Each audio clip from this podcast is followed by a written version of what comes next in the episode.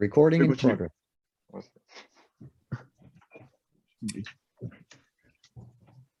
Attendez, deux secondes. Continuez, voilà. Donc, puisque ça enregistre, je vais refaire le truc vite fait. Non, parce que ça, je pense qu'une vue que nous, on va principalement s'axer sur les réseaux sociaux. Très bien. C'est Donc- cette partie-là qui va nous intéresser. Donc, 2007, les grandes chaînes info, puis euh, qui arrivent, euh, on filme les événements euh, et on passe aussi en streaming avec euh, les premiers sites Internet qui commencent, euh, les premiers sites Internet de campagne euh, dès 2007 en fait. Donc, les réseaux sociaux sont arrivés après. On a commencé par les sites Internet, les blogs, et on a commencé à, à diffuser les offres politiques là-dessus. Les sites Internet permettant de connecter directement les gens à nos messages politiques. Obama en 2008, il gagne non pas parce que euh, Internet, mais parce que Internet lui permet dans la foulée de connecter les gens qui se connectent sur le terrain et vous aviez 24 heures après une connexion sur Internet de quelqu'un, euh, un- un- un- un- une personne en chair et en os de, l'équipe Obama qui faisait un militant, qui faisait toc-toc à la porte de la personne et qui disait bonjour, je viens vous voir de la part de Barack Obama, que vous avez contacté sur Internet avant-hier. Ça permettait la connexion. Le virtuel permettait la connexion réelle, euh, le porte-à-porte, qui est euh, le B à bas euh, des campagnes électorales, le porte-à-porte. Faire toc-toc aux gens, dire voilà, hop, je vous présente un machin, c'est très physique, la politique. Une campagne, c'est très physique.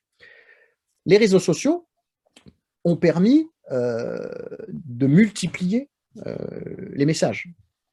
Et nous, euh, en tout cas, euh, avec la campagne euh, sur laquelle je travaille en ce moment, euh, celle d'Éric Zemmour, euh, on est euh, vraiment pilote sur le numérique. La stratégie numérique est très forte. Euh, Il n'y a qu'à voir euh, l'ensemble des réseaux qu'on utilise, c'est-à-dire une dizaine de réseaux, on est partout, euh, avec des messages identiques, mais multipliés sur tous les réseaux possibles.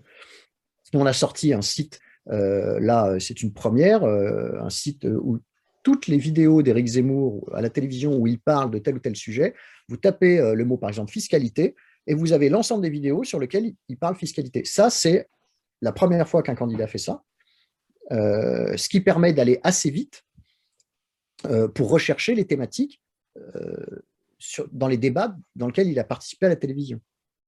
Donc, ça, ça démultiplie le message.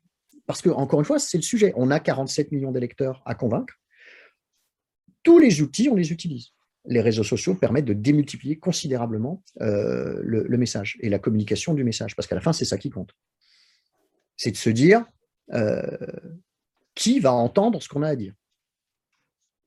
Et on voit bien, si vous faites un peu de recherche sur les datas, que euh, la télévision mainstream reste quand même le premier vecteur, puis la radio, puis les sites internet et les réseaux sociaux qui arrivent un peu à la fin, et Twitter arrive presque tout en bas. Twitter, c'est pas la France. Twitter, c'est pas les Français. C'est une petite communauté. Il faut savoir que euh, 90% du contenu de Twitter est fait par 10% des tweetos. Donc ça, c'est quand même, euh, faut relativiser l'impact de Twitter.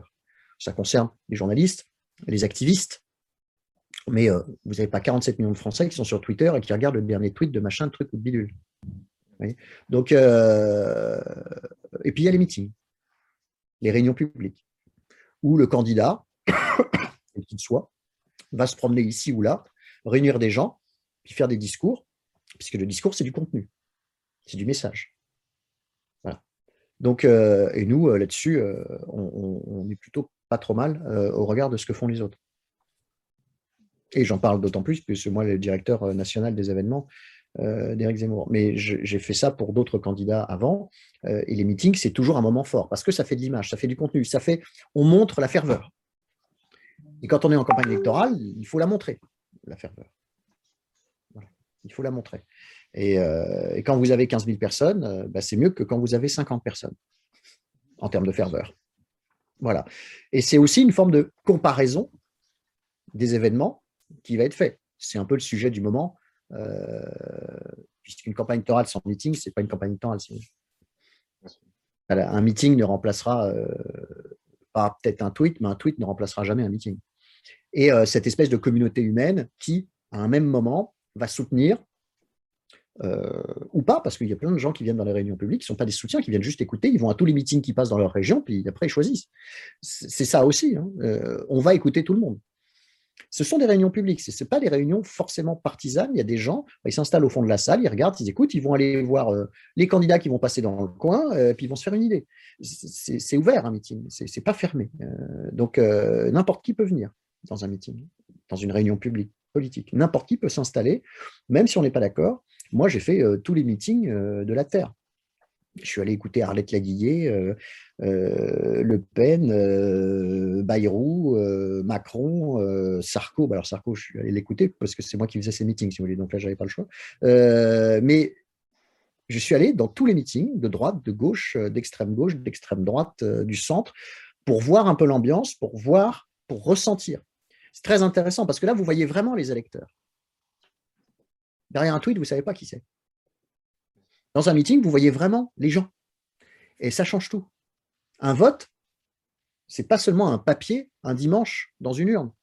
C'est le prolongement d'un choix humain, d'une personne qui va choisir un nom, qui va le mettre dans une urne et qui va dire, au fond, représente-moi. C'est une promesse. Euh, et c'est une charge. Un vote, c'est charnel. C'est pas un bout de papier. Et c'est ça la politique. Ça veut dire quoi, politique? C'est-à-dire gérer les affaires de la cité. C'est-à-dire, je te désigne pour que tu puisses gérer les affaires de ma cité, en tout cas de notre cité. C'est ça la démocratie. Il faut revenir aux fondamentaux, parce que les outils, au fond, c'est accessoire. On ne vote pas pour les outils. On ne vote pas pour un candidat parce qu'il a un Twitter, il a un site. Ce n'est pas un sujet. On ne vote pas pour l'outil. On vote pour le message. Et le message est forcément incarné c'est-à-dire porté par quelqu'un. On dit souvent les idées, les valeurs. Oui, mais enfin, vous ne votez pas pour une idée. Une idée, c'est quoi? Vous avez déjà mangé avec une idée, vous?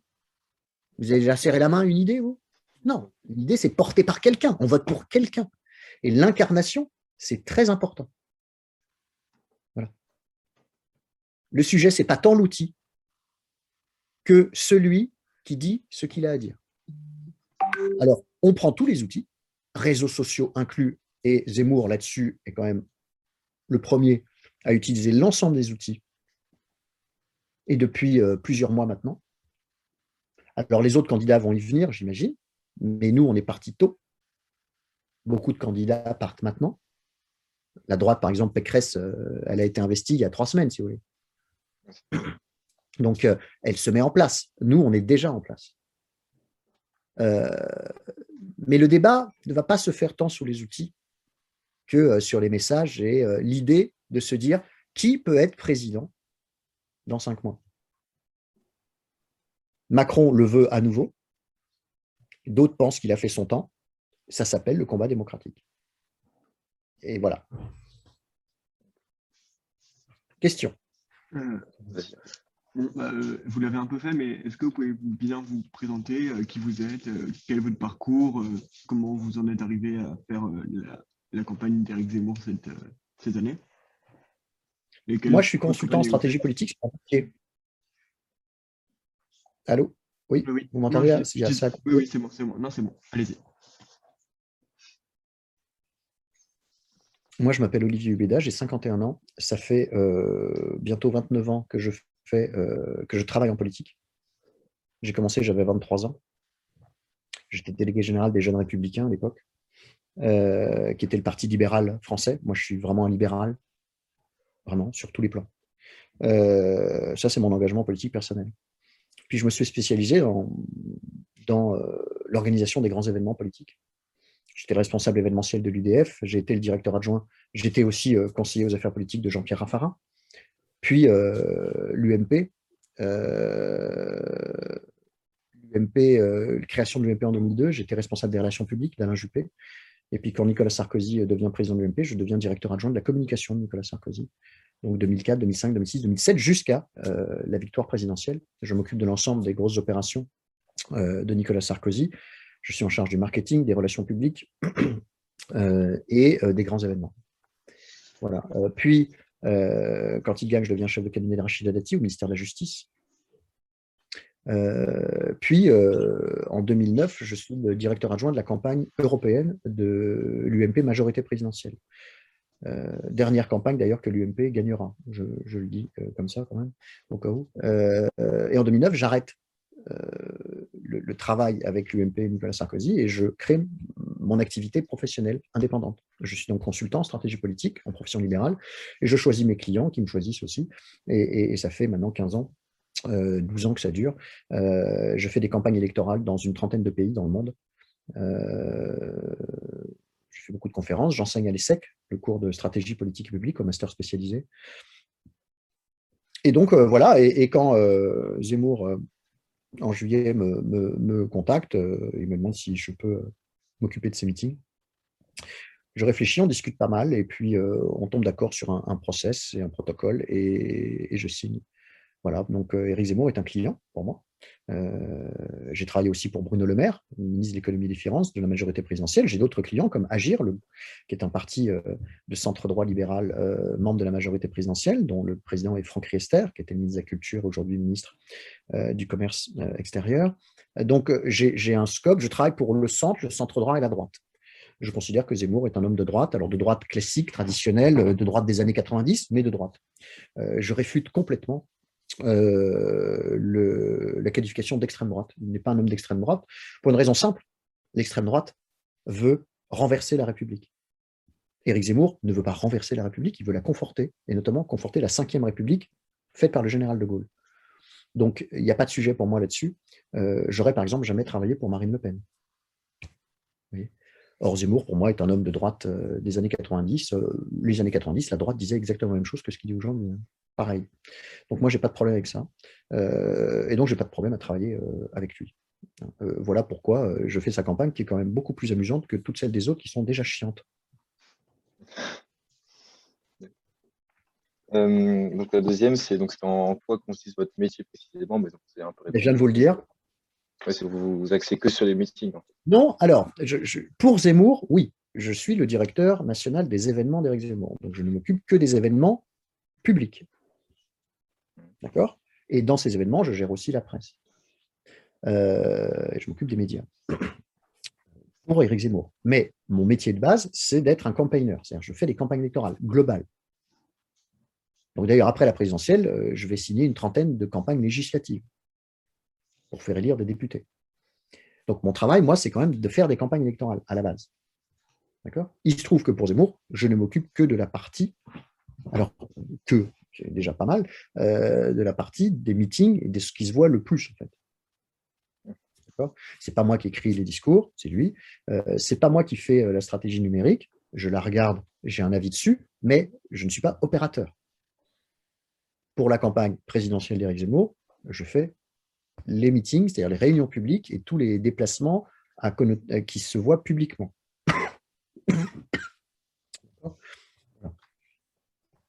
Mais dans les métiers de campagne électorale, il y a plein de métiers différents. Je reste un communicant, mais je fais aussi du global. Mais dans la communication, il y a plein de choses. Les relations presse, ce n'est pas les réunions publiques. Les réunions publiques, ce n'est pas les relations publiques. Les relations publiques, ce n'est pas euh, la communication numérique. La communication numérique, ce n'est pas la communication print, c'est-à-dire les tracts qu'on imprime et qu'on distribue. Euh, la création, le créatif, euh, c'est pas euh, la vidéo. La vidéo, c'est pas les photos. il y a plein de métiers différents dans le, mot de communication, au fond. Dedans, il y a un prisme réseaux sociaux, stratégie numérique très fort, évidemment, parce que ça prend de plus en plus de place. Quand euh, je décide et que je propose une stratégie pour l'annonce de candidature en trois temps, c'est-à-dire une annonce vidéo sur YouTube, puis un 20h, puis un gros meeting Villepinte, ça, c'est moi qui le décide.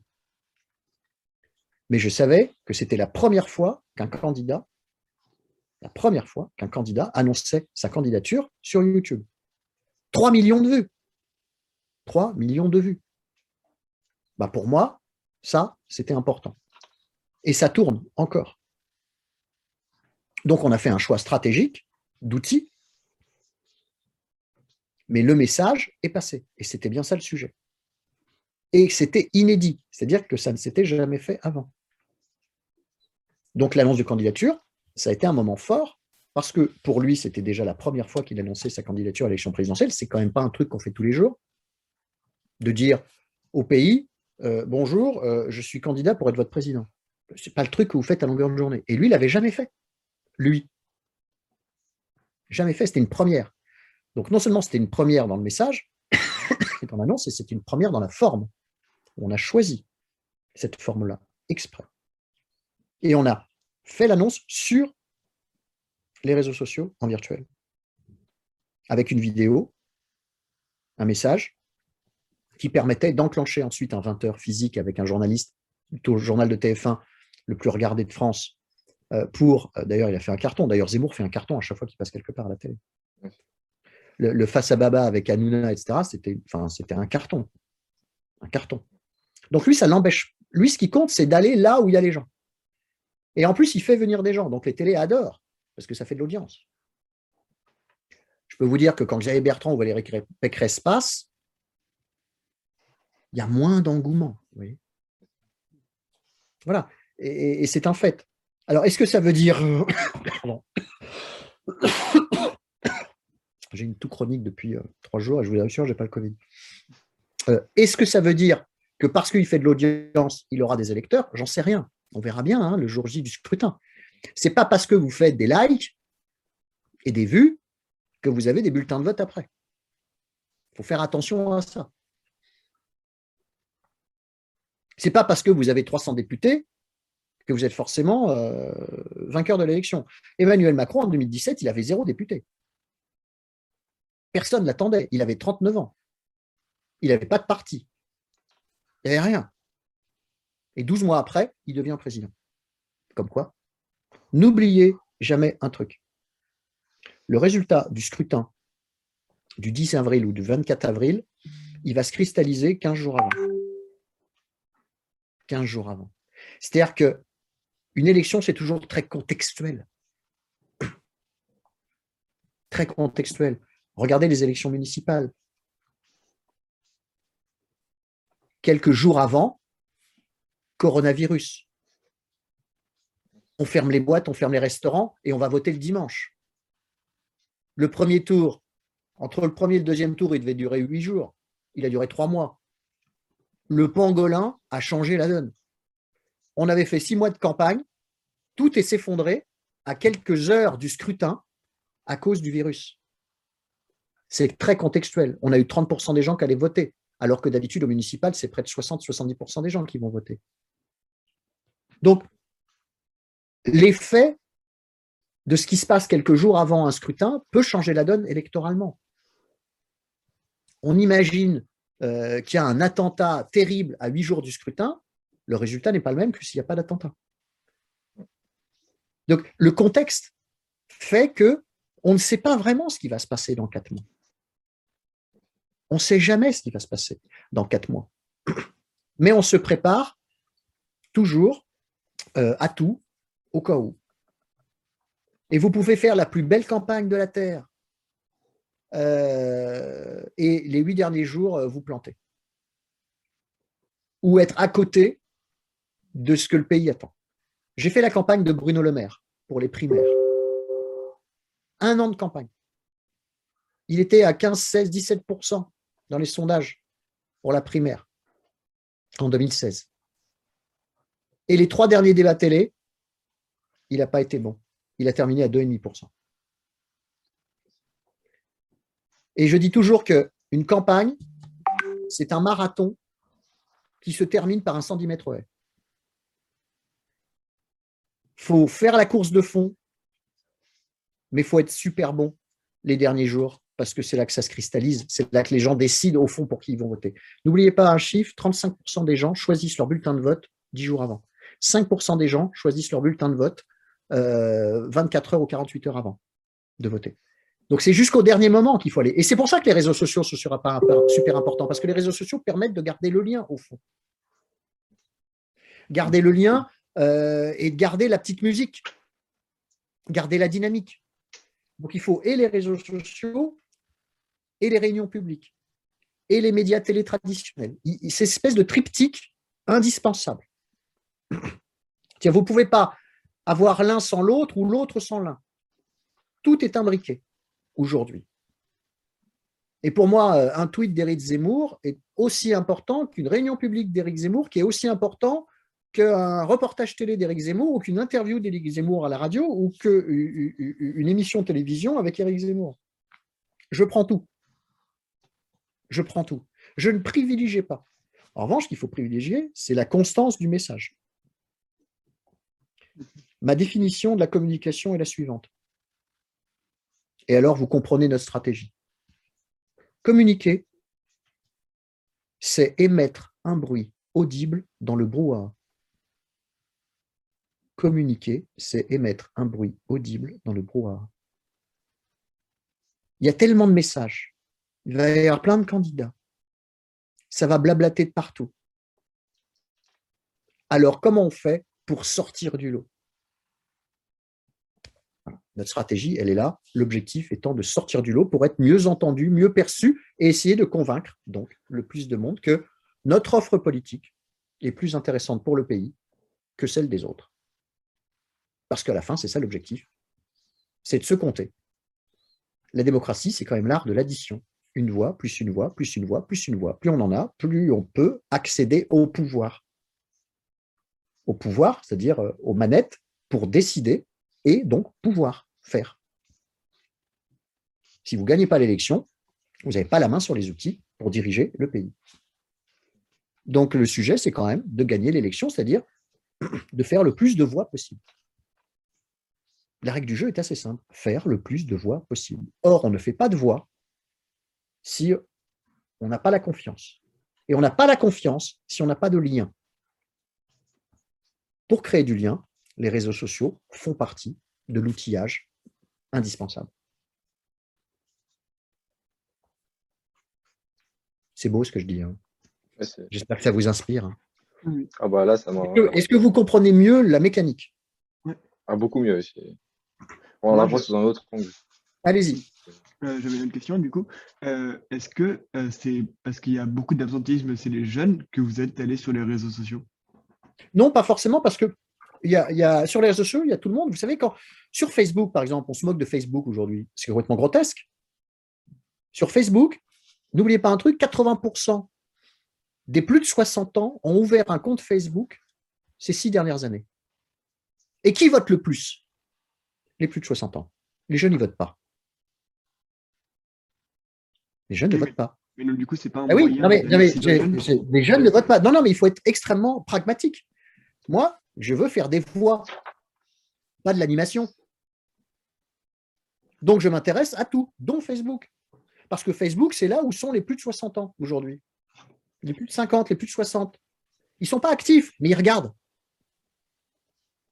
Donc, Facebook, c'est super important parce que c'est là qu'il y a les gens qui votent.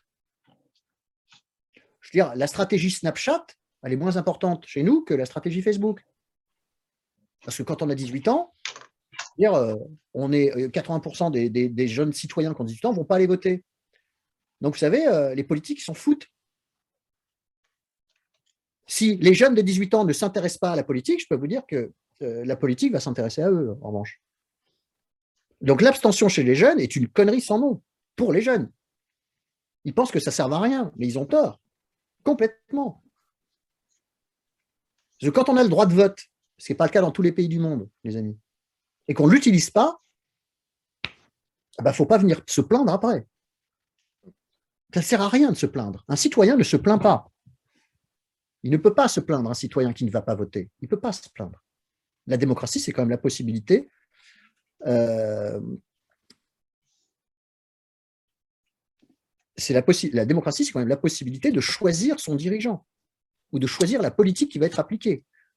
Quand vous avez 10, 15 candidats, vous avez le choix. Alors, c'est peut-être pas parfait, mais vous avez au moins un candidat qui euh, est moins pire que les autres.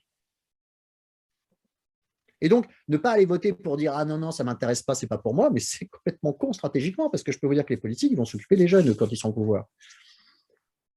Donc, nous, en l'occurrence, avec Zemmour, on n'a pas de problème là-dessus, parce qu'on euh, a énormément de jeunes qui nous suivent, énormément de jeunes qui s'engagent de 18 à 25 ans On est d'ailleurs les premiers, on le voit d'ailleurs dans tous les meetings, dans toutes les opérations.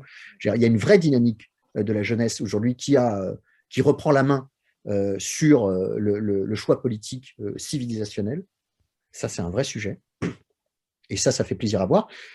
Macron a été élu majoritairement avec des plus de 60 ans. Marine Le Pen, c'est elle aujourd'hui qui a le plus de gens de moins de 30 ans qui votent pour elle. Il ne faut pas l'oublier, ça, quand même. Quand les jeunes votent, ils votent plutôt radical, plutôt dur. Ou à l'extrême gauche, ou à la droite dure. Euh, il y a rarement euh, une masse de jeunes centristes au milieu. Alors Macron a réussi à emmener une nouvelle jeunesse dans la politique, clairement, en 2017. Euh, mais aujourd'hui, le vote des jeunes, quand vous regardez les sondages, euh, il ne va pas euh, aux gens tièdes. Il va aux gens qui ont un discours clivant. Mélenchon, Zemmour, vous voyez ce que je veux dire? C'est vraiment ça. Hein. Ou écologiste. Beaucoup de jeunes votent écolo. C'est pas pour ça que les écologistes, il faut faire 50%. Hein. Mais encore une fois, les jeunes pèseront dans le choix politique qui sera fait pour le pays à partir du moment où ils vont voter, à partir du moment où ils s'intéressent. Alors les réseaux sociaux, euh, ça permet de toucher des jeunes, évidemment. Mais on ne touche pas tout le monde avec les réseaux sociaux, c'est pas vrai. Voilà. Mais euh, Zemmour est sur TikTok, euh, Zemmour est sur, il est sur tous les réseaux du moment, voilà, parce que le sujet n'est pas tant encore une fois l'outil que le message, donc on le fait passer partout où on peut. D'autres questions? Oui. Pour vous, donc, quel est le réseau social qui fonctionne le mieux? Alors, le mieux, ça dépend euh, dans quoi. C'est encore une fois l'objectif. si je veux parler aux journalistes, aux influenceurs, aux observateurs, aux activistes, j'utilise Twitter. Si je veux parler aux seniors, j'utilise Facebook. si je veux parler, j'allais dire, au, 20-30, euh, j'utilise Instagram. Euh, moi, personnellement. Mais euh, tout candidat utilise l'outil qui, va bien. Mmh, Donc, c'est pas tant. le sujet, c'est plus en termes de cible que en termes de message. Maintenant, euh, il n'est pas gênant euh, qu'un jeune de 20 ans euh, entende le message qu'on fait passer pour les plus de 60 et vice-versa. Le sujet, c'est pas tant de génération. Enfin, il ne faut pas faire de la, du, générationnel matin, midi et soir. Pour nous, le sujet n'est pas générationnel tant que civilisationnel ou économique quand on parle d'économie, euh, ça doit parler à tout le monde. Un, euh, ça doit parler aux jeunes parce que bah, l'économie, euh, c'est le job de demain et la liberté d'activité. Ça parle au quadra qui a une famille et deux enfants, et ça parle aux seniors pour sa retraite, parce qu'une mauvaise économie, puis vos retraites, elle est niquée. Hein. Donc, ça parle à tout le monde, l'économie. Une économie saine qui fonctionne, ça parle aux, mecs de 18 ans comme euh, à la mamie de 75 ans. Parce que l'économie, c'est aussi les prix, le pouvoir d'achat. C'est quoi le pouvoir d'achat? C'est le pouvoir d'acheter. Avec un billet de 20, vous achetez trois trucs ou cinq trucs ou 10 trucs. En fonction de l'inflation, euh, votre billet de 20, bah, vous ne pouvez pas faire euh, les mêmes courses en fonction de l'inflation et, de la TVA, etc. Donc, votre pouvoir d'achat avec votre 20 euros, euh, il diminue si l'économie est mauvaise. Il augmente si l'économie est bonne. Et en fonction des régions, ce n'est pas pareil. Quand vous dépensez 50 euros à Paris pour dans, une supérette pour faire les courses, bah, vous faites la même chose euh, en province. un, bah, vous avez plus de trucs. Donc, votre pouvoir d'achat de votre billet de 50 euros n'a pas le même pouvoir à Paris qu'en province, pour le même prix. Enfin, justement, pas le même prix d'ailleurs. Pour la même valeur, euh, vous n'avez pas le même nombre de trucs dans votre panier. Donc ça compte vachement. Et quand vous avez des taxes, puis l'inflation, puis ci, puis ça, au bout d'un moment, votre billet de 50 euros, bah, vous ne pouvez plus faire grand-chose avec. Enfin, moins qu'avant. Ça, c'est de l'économie. C'est concret, ça. Qu'est-ce que vous pouvez faire avec vos billets de 50 bah, Si vous pouvez faire moins qu'avant, bah, vous râlez. Parce que vous voyez que la vie est plus chère. Se déplacer est plus cher. Aller au cinéma est plus cher. De payer de l'essence, c'est plus cher. Pourquoi il y a eu les gilets jaunes? Parce que l'État a augmenté de quelques centimes euh, les taxes sur l'essence. Les gens ont hurlé. Parce qu'en province, si on ne fait pas le plein, ben, il n'y a pas de métro. Hein. Donc, comment on fait pour aller travailler? C'est-à-dire, aller travailler coûte plus cher. Alors, quand on sait que 90% des taxes, du prix de l'essence, c'est des taxes, 90% du prix de l'essence, c'est des taxes. Quand vous payez 1 euro un litre d'essence, c'est 90 centimes qui va dans la poche de l'État. Ben, vous avez des révoltes. Donc ça, c'est des outils économiques. Les candidats à l'élection présidentielle vont juger la politique économique. Elle est bonne ou elle n'est pas bonne Et les gens aussi. Est-ce qu'avec eux, au pouvoir, j'ai plus de possibilités de vivre bien ou pas? C'est assez simple. Hein. et quand vous avez à la fin de l'année euh, plus d'impôts ou moins d'impôts, euh, plus de taxes ou moins de taxes, euh, ou le prix d'énergie pour se chauffer et s'éclairer, c'est plus cher, moins cher, bah, vous avez un jugement concret de la politique économique. Et vous avez des gens qui vont se décider en fonction. Les réseaux sociaux permettent de faire passer les informations, de débattre. Les réseaux sociaux permettent de créer du lien interactif très fort. Même si on ne se connaît pas, c'est ça qui est bien. À l'époque, on allait au café du coin. Aujourd'hui, vous allez sur Twitter et vous faites du débat. C'est un avantage, ça permet de fluidifier l'information et de débattre vraiment de tout et de n'importe quoi. C'est un inconvénient. Vous avez n'importe quel dingue qui pense que son expertise euh, est une expertise, alors que c'est juste un point de vue. Et avant, euh, le dingue, euh, au Café du Commerce, on lui disait euh, Écoute, Bernard, ta gueule, tu nous fais chier. Aujourd'hui, avec Twitter, Bernard devient un expert en tout. Il devient infectiologue, il devient économiste, il devient président, il devient maire. Bernard est partout. Bernard sait. Enfin, pense savoir. Et c'est ça le sujet aussi, c'est que ça démocratise tout, même la connerie. Et donc, vous avez euh, parfois les plus radicaux, parce que sur Twitter, c'est surtout les plus radicaux qui s'expriment. Les gens qui ne sont pas contents, ou les gens qui, pensent avoir quelque chose à dire qui vaut le coup. À l'époque, ces gens-là, on ne les entendait pas. Avec Twitter, on les entend. on les entend beaucoup d'ailleurs. Peut-être trop d'ailleurs. Et à ce moment-là, tout est mis, tout est relativisé. Les réseaux sociaux relativisent le, le savoir. Tout le monde étant expert de tout. Et c'est là que ça devient n'importe quoi. Ça devient le brouhaha dont je vous parlais. Et quand on est candidat dans le brouhaha, alors il faut avoir un langage qui clive et qui sort du lot pour accrocher l'écoute et donc l'attention. D'autres questions? Euh, Oui. Euh, est-ce que des fois vous êtes restreint pour publier sur les réseaux sociaux euh, des, messages? Pas du tout? Non, moi, je n'ai aucune restriction euh, de la part de mon client, d'ailleurs. Je fais ce que je veux. Je suis d'abord un consultant, donc je suis libre. J'ai une obligation euh, contractuelle, mais euh, je n'ai pas une obligation de, restriction de mon expression. Quand je parle, je parle dans l'intérêt déjà du mien et de l'intérêt du client, de mon client. Je suis comme un avocat. Donc mon Twitter, par exemple, je tweete, mais pas seulement sur et je tweete d'ailleurs un peu en dérivatif. Je ne suis pas porte-parole d'Éric Zemmour. Je suis directeur de ces événements et je suis un consultant indépendant. Donc je ne colle pas des affiches, moi. Je ne milite pas. Je fais un travail. Donc j'ai un rôle de conseil, de décryptage, de recommandation, de prescription. Mais je ne suis pas Éric Zemmour. Comme je n'étais pas Bruno Le Maire comme je n'étais pas Nicolas Sarkozy, comme je n'étais pas Jean-Pierre Raffarin. Mm. Je suis à côté. Je travaille pour. Ce qui n'est pas la même chose.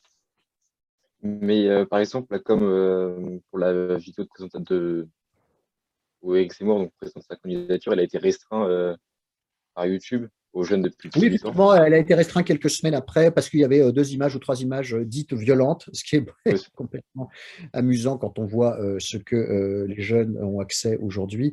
Donc évidemment, mais ça c'est de la politique. Hein, mais avant d'être restreint, on avait déjà fait 3 millions de vues, donc on s'en fout en fait. Vous savez, euh, on dit souvent que Éric Zemmour est clivant, qu'il a un langage un peu violent, un peu dur. C'est la réalité qui est dure, hein. c'est pas Éric Zemmour. Hein. Lui, il ne fait que décrire la réalité. Quand on décapite euh, des professeurs d'histoire géo, on peut se poser la question où est la violence hein C'est pas Éric Zemmour qui décapite. Hein. Ben, c'est ça le sujet aujourd'hui. Les gens l'ont très bien compris. Sinon, il ne serait pas à 15, 16, 17% dans les sondages. En trois mois, ce qui ne s'est jamais vu. Jamais. Jamais. Les gens ont une perception de la réalité qui n'est peut-être pas celle de tout le monde. Mais ce qui compte en politique, c'est la réalité, c'est la perception de la réalité. Éric Zemmour dénonce cette violence. Et il en parle, lui. Il la met sur la table, il la cache pas. Et il désigne un adversaire. Il désigne un ennemi. Alors on peut dire qu'il est violent, Enfin, on se demande si ce n'est pas l'ennemi qui est violent, en fait. voyez? Parce que c'est ça, quand même, le sujet. Et les gens jugeront. Les gens voteront en conséquence. Ils voteront pour le pays qu'ils ont envie d'avoir. S'ils considèrent qu'il n'y a pas de problème en France, que tout va bien et que euh, euh, l'islamisme radical euh, est violent et qu'il n'y a pas de terrorisme en France et qu'il n'y a pas de mort due à l'islamisme, très bien. Si on pense que c'est... Voilà. Éric Zemmour pense le contraire et il le met sur la table. Et il considère qu'il euh, n'y a pas de honte à être français et assumer l'histoire de France telle qu'elle est, dans les meilleurs moments et les pires.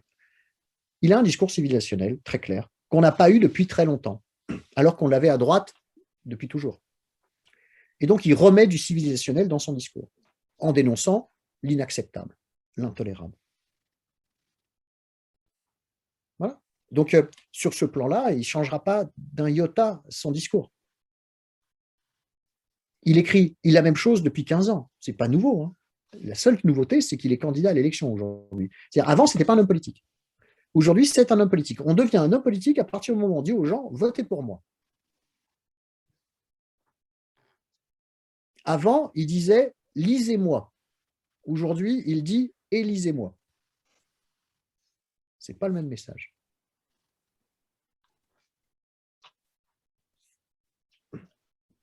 Les gens jugeront. Ça s'appelle la démocratie. D'autres questions? On a encore euh, une dizaine de minutes. Félix a une question. Ça vous paraît clair un peu tout ça maintenant? Oui. Vous voyez l'idée? Donc, pour résumer, euh, regardez, je vais, je vais, vous faire parvenir quelques datas, euh, mais j'en ai une qui est très intéressante, là, d'ailleurs, que j'ai chopée il n'y a pas longtemps. Attendez, bougez pas. Euh, où est-ce qu'elle est? C'était une data sur les l'utilisation justement des... Attendez, bougez pas, je vais vous la retrouver.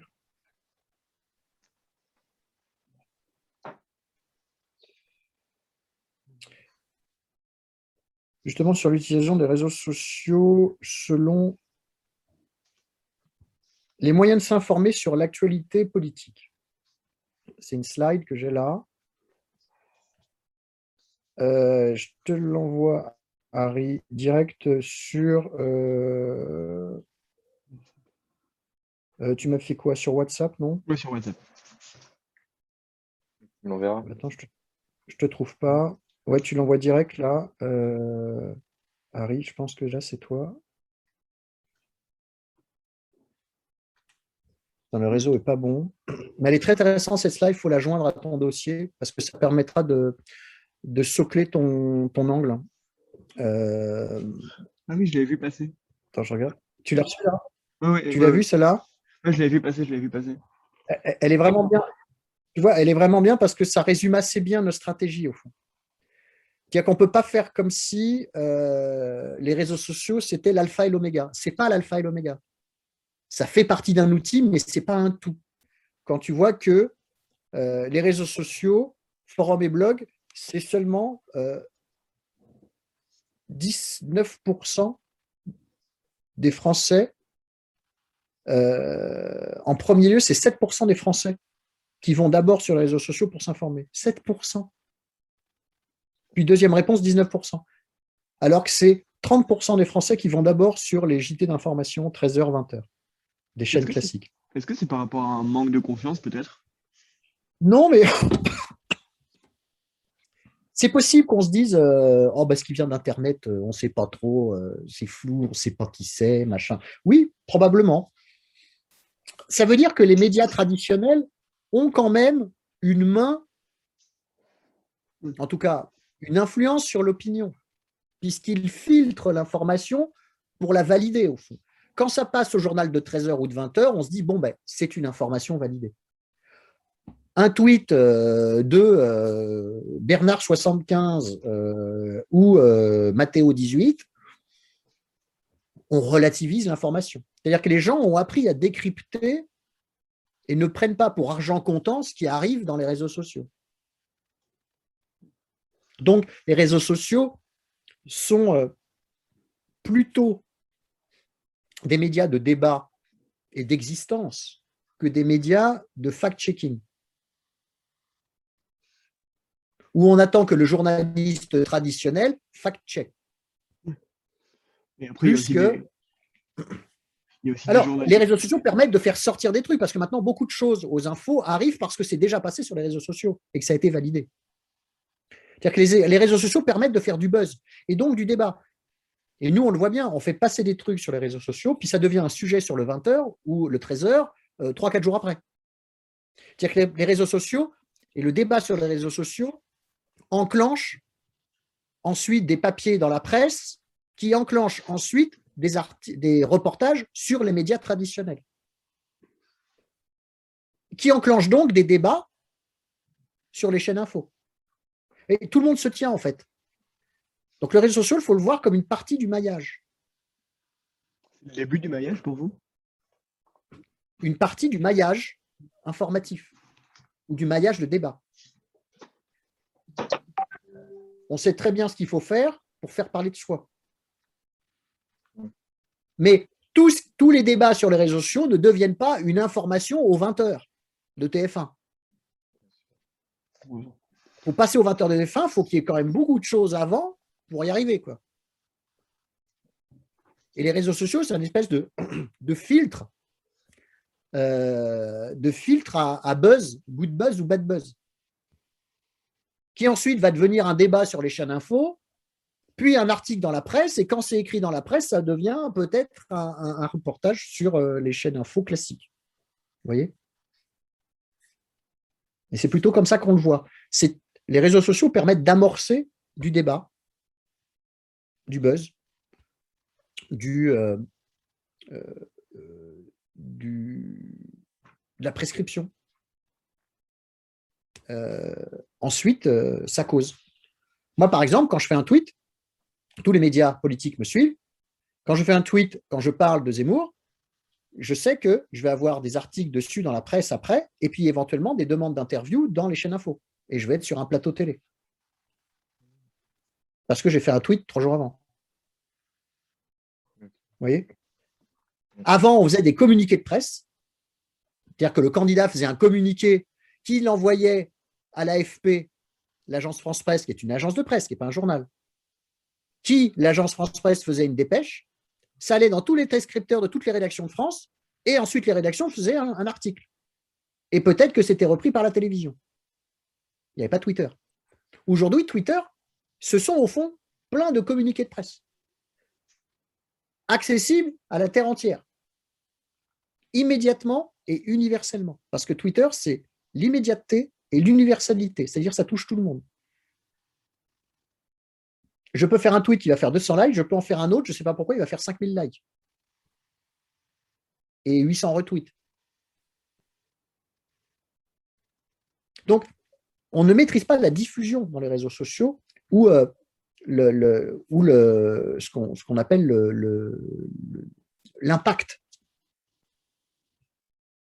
il y a des trucs qui vont impacter plus fort que les autres. Et si ça impacte fort, alors ça devient un débat public, au fond. Ça part de Twitter, puis ça devient euh, un buzz, c'est retweeté, puis ça devient un Insta, puis c'est là aussi euh, tchac, tchac, tchac, et puis c'est une espèce de boucle comme ça. Puis ça devient une story, puis les journalistes vont parler de ce qui se passe, puis vont faire un petit article, sur le web, puis après sur la presse print. Et puis alors, euh, quand ça devient de la presse print, euh, les rédacteurs chefs euh, vont regarder et se disent, tiens, il se passe un truc et on va faire un reportage sur ça. Puis vous allez se retrouver avec un reportage, un débat sur des chaînes info, puis après un reportage sur le journal de 13h ou de 20h de TF1, de France 2, de France 3 ou LM6. Quoi. Qui est quand même l'outil le plus regardé, c'est quand même le journal télévisé. Mine de rien. Mais de plus en plus souvent, ça part des réseaux sociaux. D'ailleurs, de plus en plus souvent, les JT parle de ce qui se passe sur les réseaux sociaux.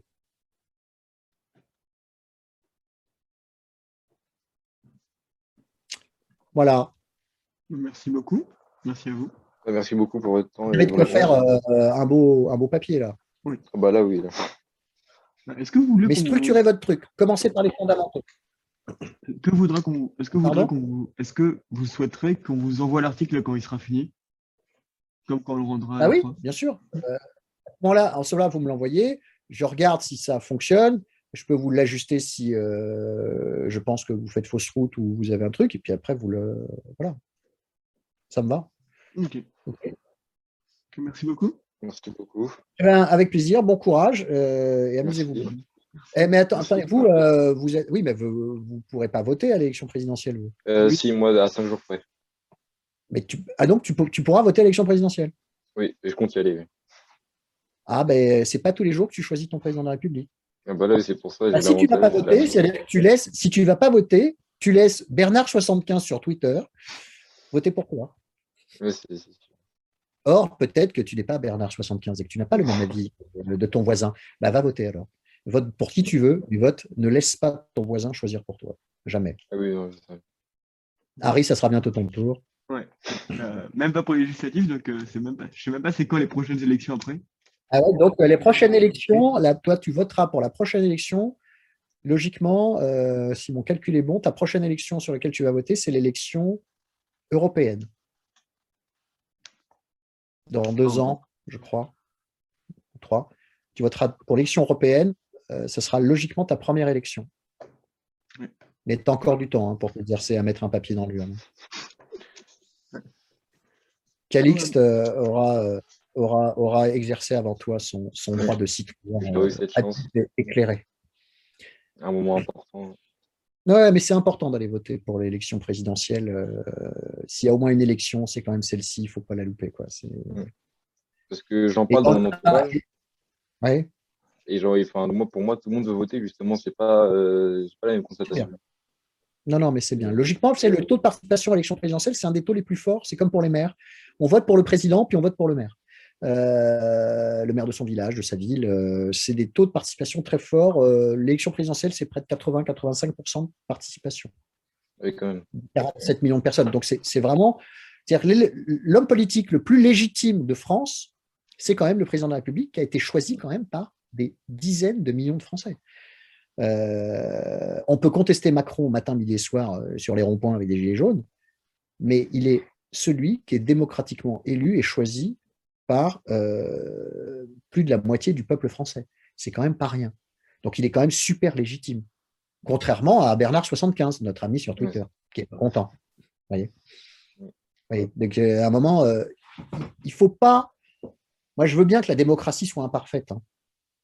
Mais sinon, si c'est pas ça, on fait quoi? On tire au sort?